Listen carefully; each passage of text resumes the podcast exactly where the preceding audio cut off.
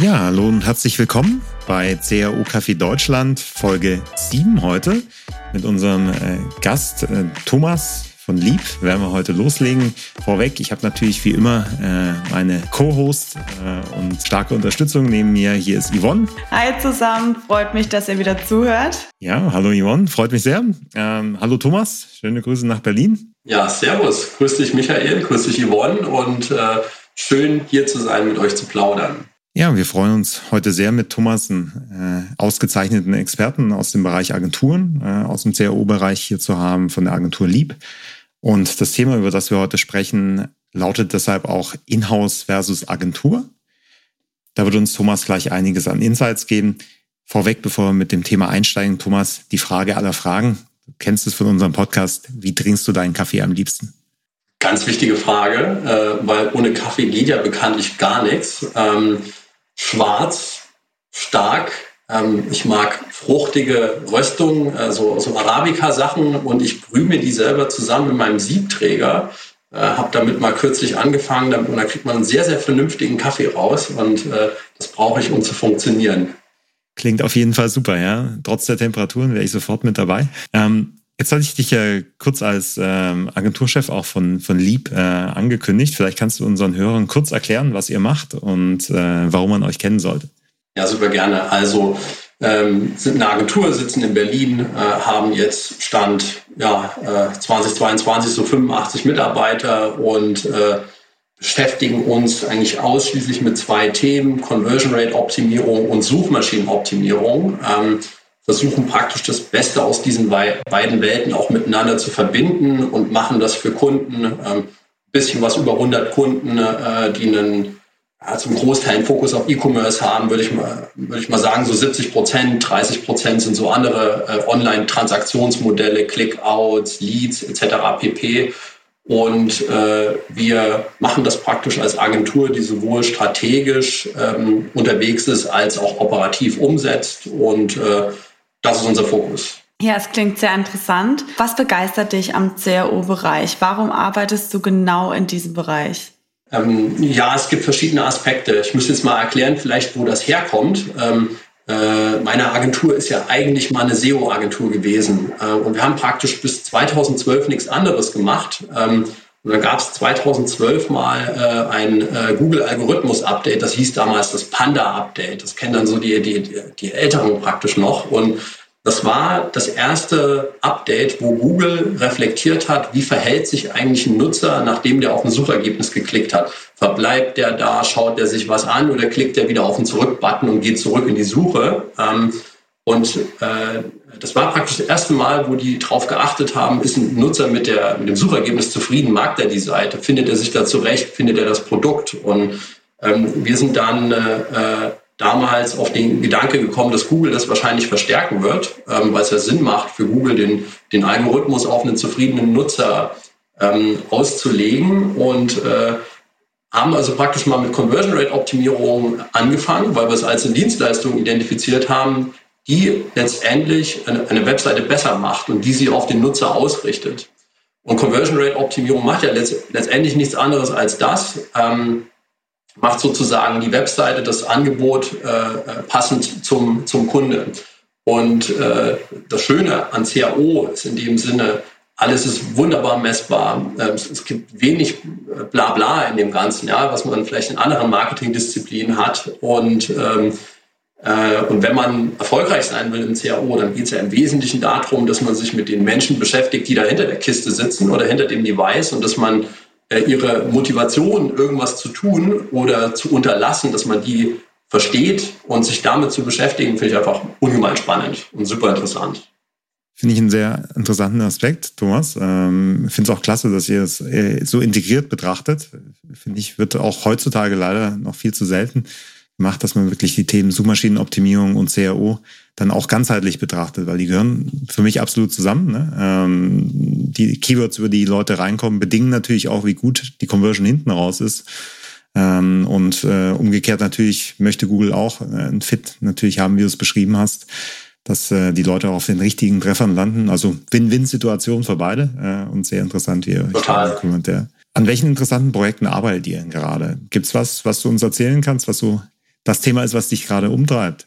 Klar, Kundenprojekte natürlich wie immer nicht, äh, wegen NDAs und Co. Äh, äh, tendenziell gibt es so ein paar größere Themen. Ähm, das eine ist, so im letzten, ja, so in etwa im letzten Jahr sehr viel dran gearbeitet, äh, wirklich gute Modelle zu finden, äh, das, was wir tun, nämlich Conversion Rate Optimierung auch komplett erfolgsbasiert anbieten zu können. Ähm, und äh, das haben wir jetzt ganz gut hinbekommen und äh, sind da immer weiter am Iterieren, äh, weil wir eben glauben, eine, eine, Dienstleistung, die man erfolgsbasiert macht, gerade im, im Marketing, gerade im Online-Marketing, gibt es jetzt sehr selten bis gar nicht. Und, ähm, äh, und ist super spannend für Unternehmen, weil es halt heißt, zahlen irgendwie nur für den Erfolg, wenn einer eintritt. Und daran haben wir viel geschraubt und, ähm, äh, und sind da zu einem guten Punkt gekommen.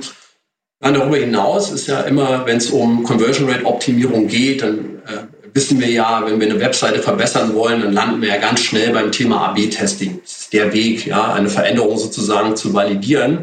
Und wir haben uns aber viel die Frage gestellt, was machen eigentlich Unternehmen, die nicht genügend Traffic oder nicht genügend Conversions haben, um äh, wirklich eine signifikante Anzahl an AB-Tests auch zu fahren, die man dann auch statistisch signifikant bekommt in der in einer überschaubaren Zeit. Was machen die eigentlich? Ähm, wie sollen die eigentlich ihre Conversion Rate weiterentwickeln? Und da haben wir sehr viel drüber nachgedacht und Systeme und Modelle dafür gebaut, ähm, äh, weil die ja letztendlich auch mehr Conversions wollen. Ähm, und das sind so die zwei Themen, die uns jetzt stark beschäftigt haben in der letzten Zeit. Ja, äh, finde ich äh, auch einen interessanten Aspekt zu sagen. Ähm, natürlich ist ein Test extrem wichtig und wahrscheinlich die beste Aussagekraft, die du haben kannst äh, äh, für eine gewisse Empfehlung. Aber ähm, ein Expertenrat kann unter Umständen immer noch besser sein als das Bauchgefühl von jemand, der weniger Erfahrung hat und weniger gesehen hat. Ne? Also äh, finde ich schon interessant, dass ihr beides dann auch abdeckt, weil ähm, wir haben auch die Erfahrung in der Vergangenheit gemacht, nicht jeder hat genug Traffic zum Testen auch. Ähm, und da eine Antwort zu haben, kann natürlich durchaus sinnvoll sein. Selbst wenn sie natürlich auch ein Stück weit biased ist ne? und nicht perfekt äh, ja. im Vergleich zum Testen. Ne? Aber ähm, ich denke, da habt ihr auf jeden Fall sehr gute Erfahrungswerte.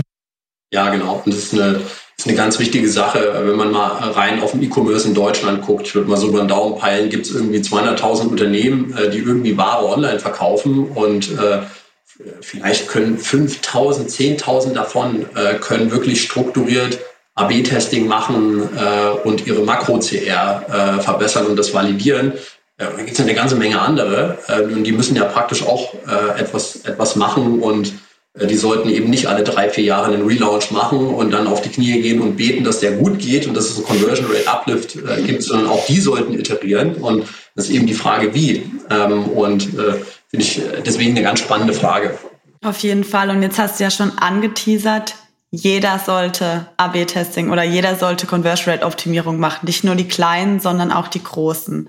Was würdest du jetzt als Argument den Unternehmen geben, warum es wert ist, auf jeden Fall in Conversion Rate Optimierung zu investieren?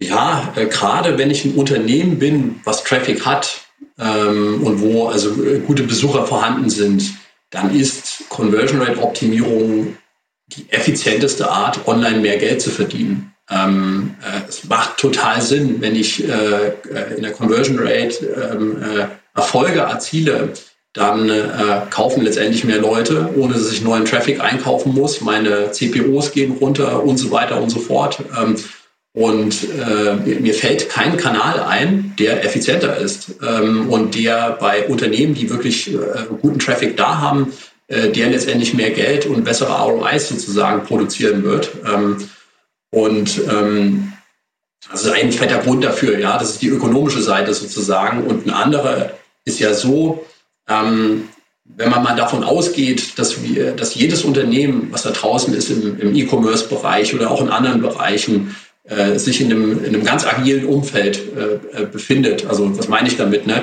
Der, Markt äh, entwickelt sich beständig weiter, jeden Tag, ja, und immer schneller dreht sich auch die Schraube. Die vielen Wettbewerber, die ein Unternehmen hat, die iterieren beständig äh, und letztendlich beide diese Dinge führen dazu, dass sich eben auch Kundenbedürfnisse täglich, wöchentlich oder vielleicht monatlich sozusagen ändern. Und äh, es ist einfach so, wer da nicht mithält und wer äh, in dieser Geschwindigkeit nicht, nicht mithält und seine Webseite dementsprechend iteriert oder eben innoviert, ähm, der wird dann eben früher oder später einfach abgehängt. Und äh, wenn es eben einen Kanal gibt, um äh, Iterationen an der Webseite, am, am Produkt, an der Leistung, die man einem, äh, seinem Kunden sozusagen verspricht, oder guckt, was das ist, dann ist es eben Conversion Rate Optimierung. Und das ist für mich ein, ein, ein riesengroßer Grund, warum man es unbedingt machen sollte und warum das immer noch äh, aus meiner Sicht extrem stiefmütterlich sozusagen behandelt wird. Und äh, ich weiß nicht, woran das liegt, ja. Ähm, irgendwie, ich glaube immer, dass viele Leute denken, das CAO ist irgendwie so Pixelschubserei und wir machen dann äh, aus Orange machen wir den Button grün und wir verschieben das Ding 10 Pixel nach, nach rechts. Ich glaube, dass viele äh, Unternehmen das sozusagen denken. Also das ist es ja eigentlich nicht, sondern Conversion Rate Optimierung ist ja nichts anderes, als dass ich mich äh, an meiner Zielgruppe ausrichte. Und ähm, und ich frage mich so, was könnte es eigentlich für eine relevantere Aufgabenstellung für ein Unternehmen geben, als sich an seiner Zielgruppe auszurichten? Und deswegen glaube ich, das Ding ist unerlässlich, ja, dass man es macht. Meinst du dann auch, dass das Thema noch äh, zu wenig Relevanz in Unternehmen hat? Total. Äh, wenn ich jetzt mal so auf die letzten zwei Jahre zurückgucke, ne, hatten wir Pandemie, äh, dem, dem E-Commerce ging es super gut und ich sage mal so, der Letzte, der jetzt noch nicht online gekauft hat, der, der musste dann auch online kaufen und äh, alle sind wieder so gewachsen. Ja? Ähm, und äh, man auch gemerkt, aus meiner Sicht haben die letzten zwei Jahre, vielleicht auch deswegen, haben das Thema nicht wesentlich vorangebracht aus meiner Sicht, weil viele gesagt haben, der Markt wächst sowieso, so wie er in den letzten zehn Jahren auch immer gewachsen ist und ähm, äh, da brauchen wir ja nichts machen, ja, kommen sowieso mehr, das Suchvolumen wird höher, mehr Leute kommen auf meine Webseite, ohne dass ich äh, riesengroß was daran tue. Ähm, aber ich glaube eben, äh, dass viele Unternehmen äh, das deswegen auch noch nicht erkannt haben, äh, weil praktisch die Zahlen gingen sehr lange hoch. Das ändert sich ja gerade. Ne? Man sieht ziemlich viel, wenn man sich mal Year over Year jetzt so anguckt, sieht man, dass ziemlich viele 10 Prozent, 20 Prozent irgendwie an Umsatz verlieren, weil einfach die Leute wieder rausgehen, in Einzelhandel gehen, äh, etc. pp. Und ich hoffe inständig, äh, dass, dass sie das praktisch zum Anlass nehmen, zu sagen, was kann ich eigentlich meiner Zielgruppe Gutes tun. Ähm, dass sie es jetzt anders bewerten. Ja, aus meiner Sicht ist das in der Tat auch die Retourkutsche, äh, weil sich die äh, Unternehmen zuvor nicht so stark damit äh, auseinandergesetzt hätten. Sonst wäre wahrscheinlich auch die Quote derjenigen, die jetzt langfristig online hängen bleiben, auch höher, ne? wenn man es äh, so ja. betrachtet. Äh, total. Und äh, man kann sich ja fragen, es ist ja nicht so, dass jetzt äh, im Jahr, äh, im, im Sommer 2022 im Vergleich zum Vorjahr 100 Prozent der E-Commerce-Unternehmen äh, mit Rückgängen äh, zu leben haben. Es gibt die, die wachsen jetzt stark weiter. Und das sind die, die Optimierungsprogramme am Laufen haben und die CAO als ein super wichtiges Thema erkannt haben ähm, und die das schon eher verstanden haben, sich schon eher dafür aufgestellt haben. Das sind nicht die, die jetzt erst damit beginnen, die jetzt weiter wachsen. Und äh, deswegen, ich hoffe, dass das Beispiel einfach Schule macht von denen. Ja, ist sehr schade, ne? weil viele gerade während der Pandemie plötzlich den Traffic hatten, den du angesprochen hast, um auch äh, testen zu können. Ja, total. Und jetzt ist er zurückgegangen. Die meisten Unternehmen, die jetzt, wo du sagst, also bei denen du sagst, okay, die wachsen weiter, weil sie eben den Bereich CRO super wichtig finden die haben ja meistens eine eigene Abteilung. Also da sitzen ja wirklich super viele Leute dahinter auch, die das CRO-Programm machen. Unternehmen, die jetzt neu dazukommen, die haben ja meistens nicht so viele Leute. Ähm, wie können jetzt eine Agentur unterstützen? Also wie könnt ihr jetzt im Prinzip die Unternehmen unterstützen, das ganze Programm von vornherein ähm, gut im Unternehmen zu etablieren?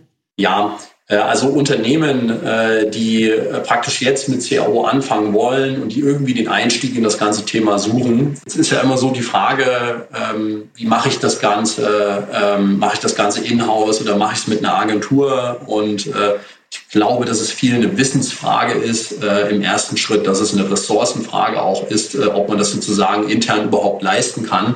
Und ich glaube, wenn man sich so entschieden hat, sagt, wir müssen jetzt mal CAO machen, äh, dann ist es, glaube ich, erstmal wichtig zu überprüfen, was, wo stehe ich da eigentlich, was habe ich denn für ein Wissen im Haus, äh, welches Wissen ist überhaupt benötigt, äh, um ein erfolgreiches Optimierungsprogramm äh, auf die Beine zu stellen.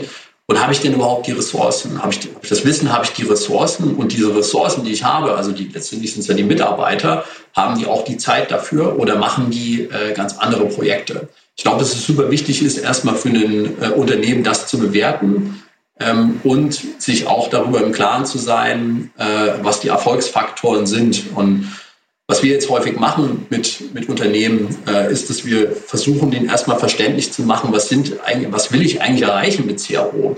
Weil äh, CAO ist ja in dem Sinne kein geschützter Begriff oder so, wie das ein, ein Zahnarzt ist, ja, in, in dem, äh, da, da muss man ein bestimmtes Studium geleistet haben, da darf man sich so nennen und im CAO ist das ja nicht so. Und deswegen ist, glaube ich, erstmal wichtig, äh, Kunde zu erklären oder im Unternehmen selbst zu klären, was will ich eigentlich im Bereich CAO erreichen? Was kann ich überhaupt erreichen? Was kann das leisten? Was kann das nicht leisten? Äh, welche Ziele nehme ich mir vor? Was sind die Erfolgsfaktoren? Was brauche ich, damit das erfolgreich ist? Und äh, dann eben sozusagen die Ressourcenfrage, kann ich das selber machen, weil ich die, äh, weil ich die, das Personal im Haus habe und weil es auch Zeit für diese Tätigkeiten hat.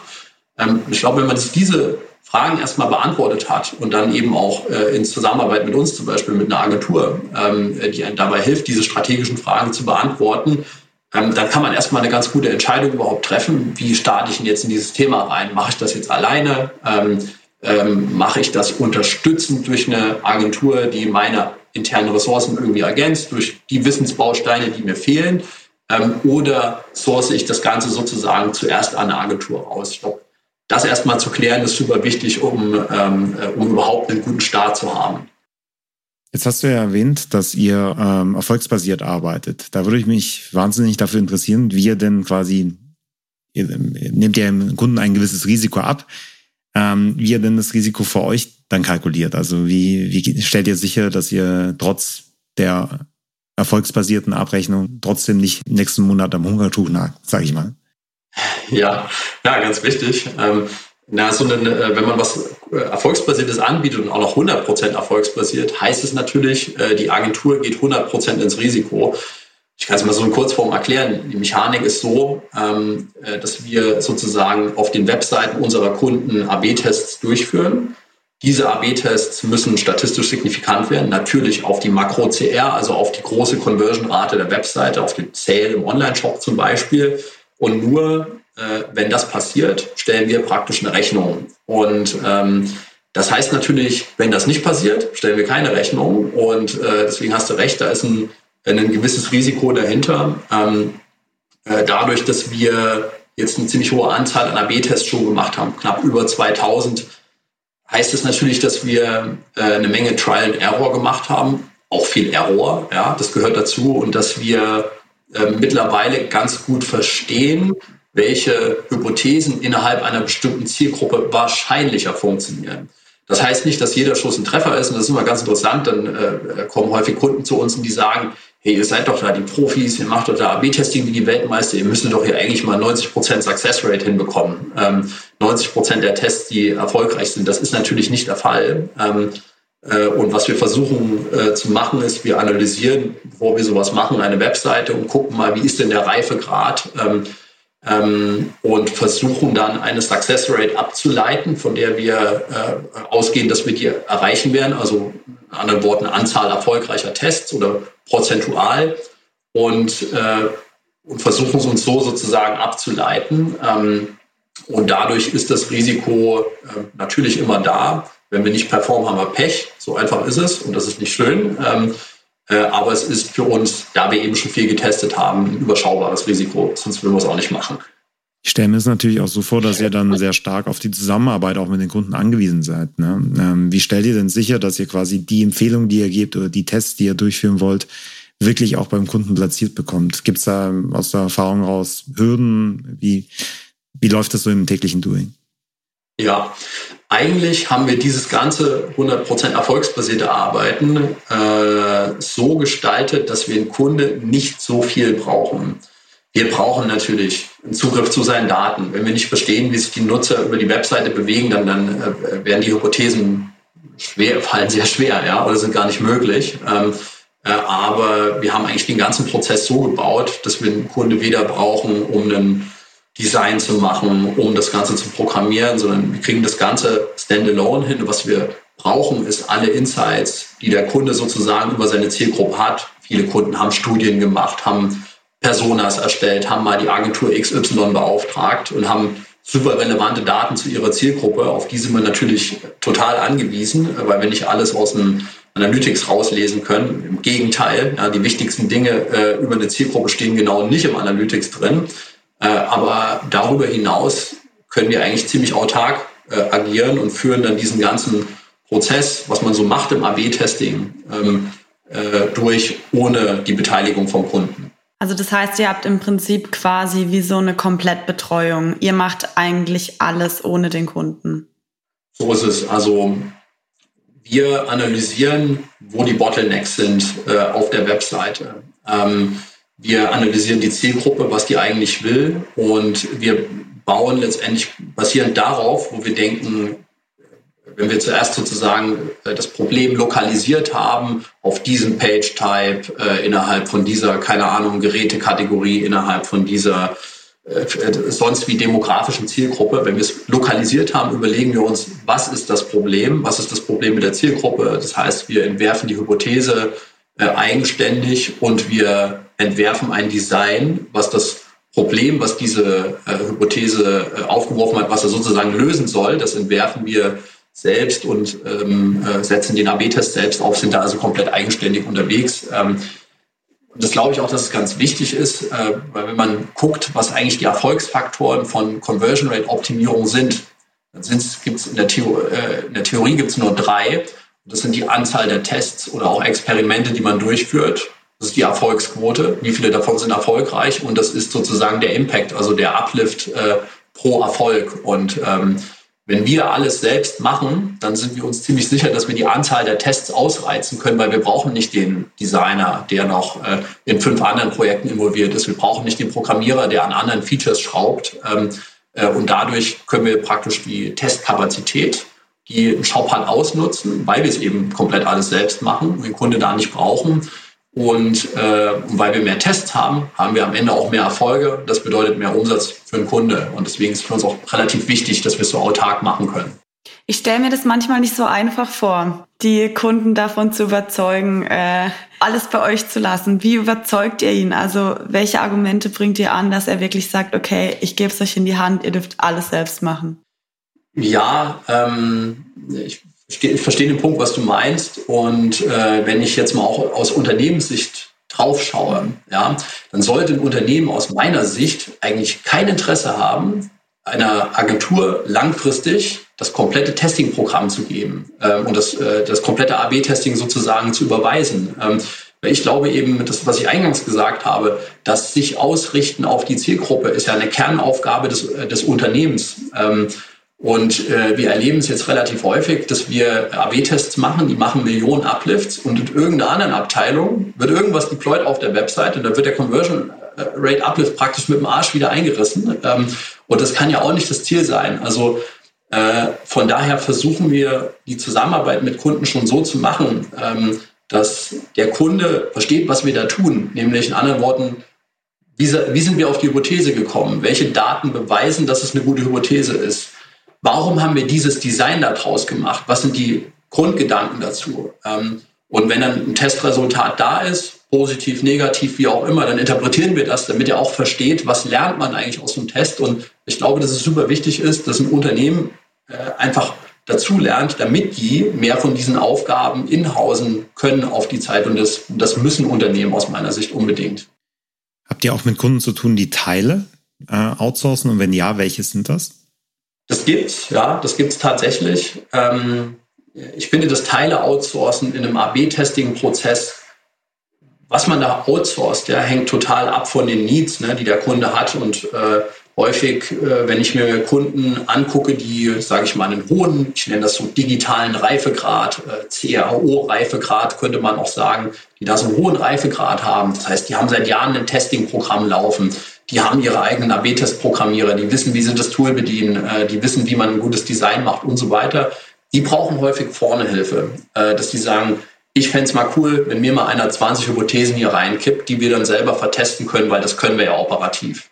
Das ist so der eine Case, den es gibt. Ähm, ein Case, den ich selten sehe, ist, dass ein Unternehmen in der Lage ist, richtig gute Hypothesen äh, sozusagen zu generieren, aber hinten heraus nicht die Mannschaft hat, die das abarbeiten kann, die Designer, die Programmierer und so weiter. ist eher selten, habe ich auch schon erlebt. Das passiert dann aber eher, wenn äh, so gefühlt jemand in Mutterschutz geht äh, oder ähm, äh, drei Leute aus dem Team abhauen. Ähm, deswegen äh, glaube ich, wenn man operativ gut aufgestellt ist, könnte man vorne die Denkarbeit, nämlich das Entwerfen der Hypothese, ähm, das Entwerfen von einem Testkonzept outsourcen, aber hinten einen Teil outzusourcen wie die Programmierung sicherlich möglich, aber erlebe ich sehr selten.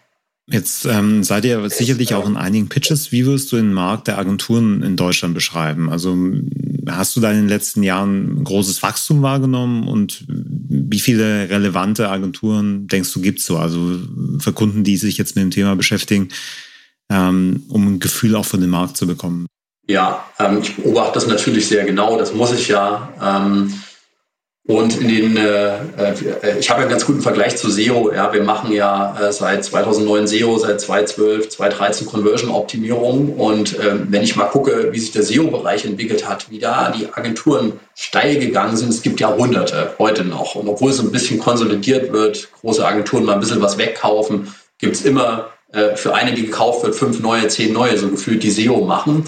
Äh, und da gibt es äh, letztendlich eine ganze Menge, die das tun im Conversion-Bereich gar nicht. Also äh, aus meiner Sicht gibt es eine Handvoll, ein paar mehr ja, Agenturen, die ähm, das richtig gut machen, die ja richtig gute Expertise haben in dem Bereich. Und dann gibt es halt 100 Agenturen, die, die, die machen halt Performance Marketing und schreiben mal irgendwo auf die Webseite Conversion Rate Optimierung. Und wenn man dann reinguckt, dann sitzt da einer, ähm, der mal drei Tests gemacht hat. Das ist eigentlich so das, was wir sehr häufig sehen, aber dafür, dass der Impact von CAO also so, so dermaßen krass ist, äh, finde ich das völlig unverhältnismäßig, wie wenig Konkurrenz wir eigentlich haben. Ähm, und es in diesem Bereich gibt. Äh, für mich müsste es viel mehr Konkurrenz geben, dann wäre es gesund. Und das ist leider auch so ein bisschen ein Spiegelbild, ähm, äh, was der Markt ja auch will und was er verstanden hat äh, von, von CAO, inwiefern es weiterhilft.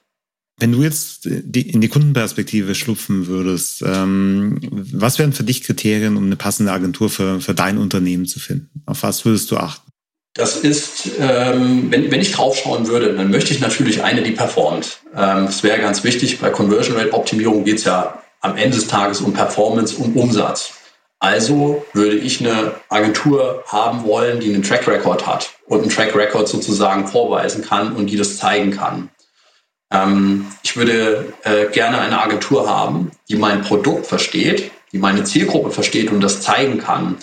Ähm, denn auch andere, sagen wir mal, am Markt verstehen Conversion Rate Optimierung häufig so, dass sie sagen, komm, wir klauen mal das, was bei Zalando und Amazon eingebaut ist, weil die sind ja so dolle im E-Commerce und deswegen kopieren wir einfach die Features und darauf basieren dann auch unsere AB-Testideen.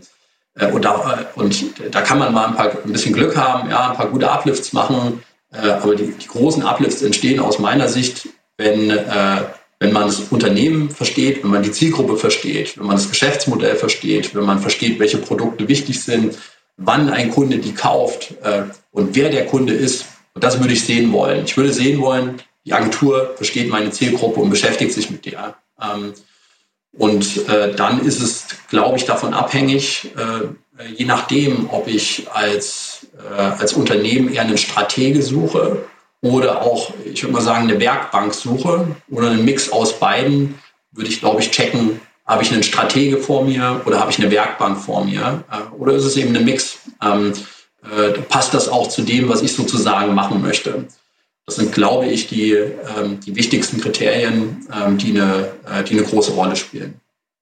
Wie stehst du da zu einem Proof of Concept, wenn jetzt Unternehmen zu einer Agentur gehen und sagen, sie möchten das mal austesten, wie es funktioniert?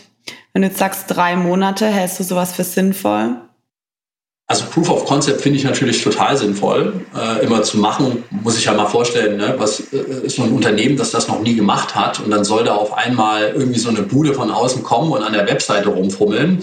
Da würde ich auch ein Proof of Concept wollen, wenn ich noch nicht, das noch nicht so richtig erfahren habe, was das bringen kann. Und äh, äh die Frage ist immer, was ist ein sinnvoller Proof of Concept und was möchte ich als Unternehmen validieren? Und äh, das eine, was ich nach, was ich nach drei Monaten ganz bestimmt gut validieren kann, ist, wie ist der Arbeitsablauf? Wie ist die Kommunikation? Wie ist die, die Tiefe der Analysen? Verstehe ich das, was die da als Hypothesen vorleiten? Verstehe ich die Herleitung zu den Hypothesen? Scheint mir das logisch oder ist es ein Copy von Zalando? Ja?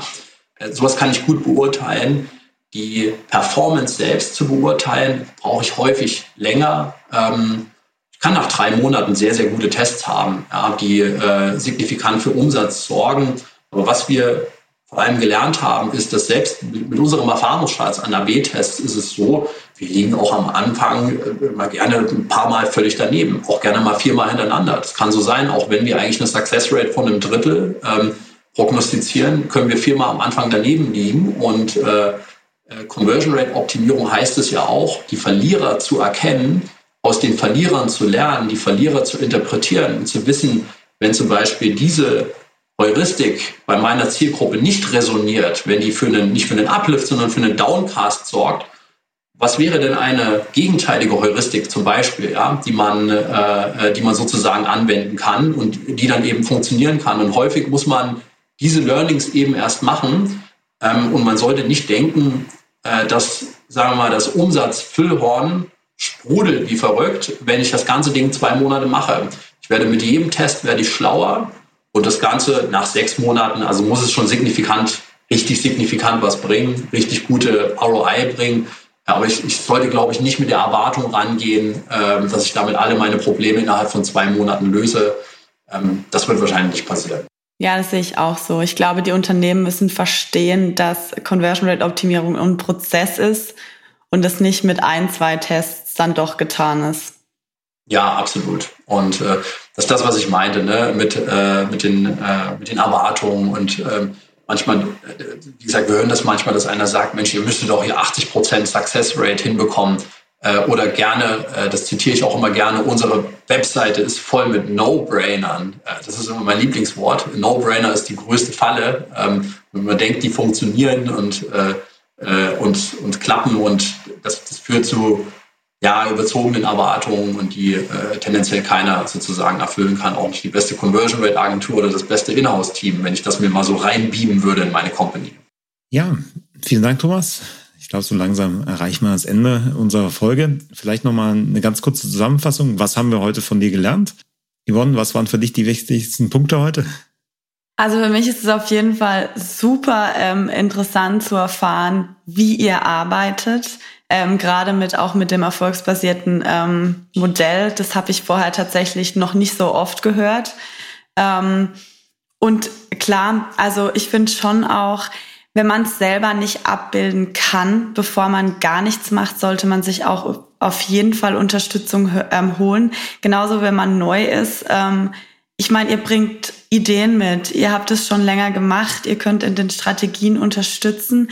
Ich glaube, es ist auf jeden Fall kein schlechter Start, sich am Anfang auch Hilfe bei einer Agentur zu holen.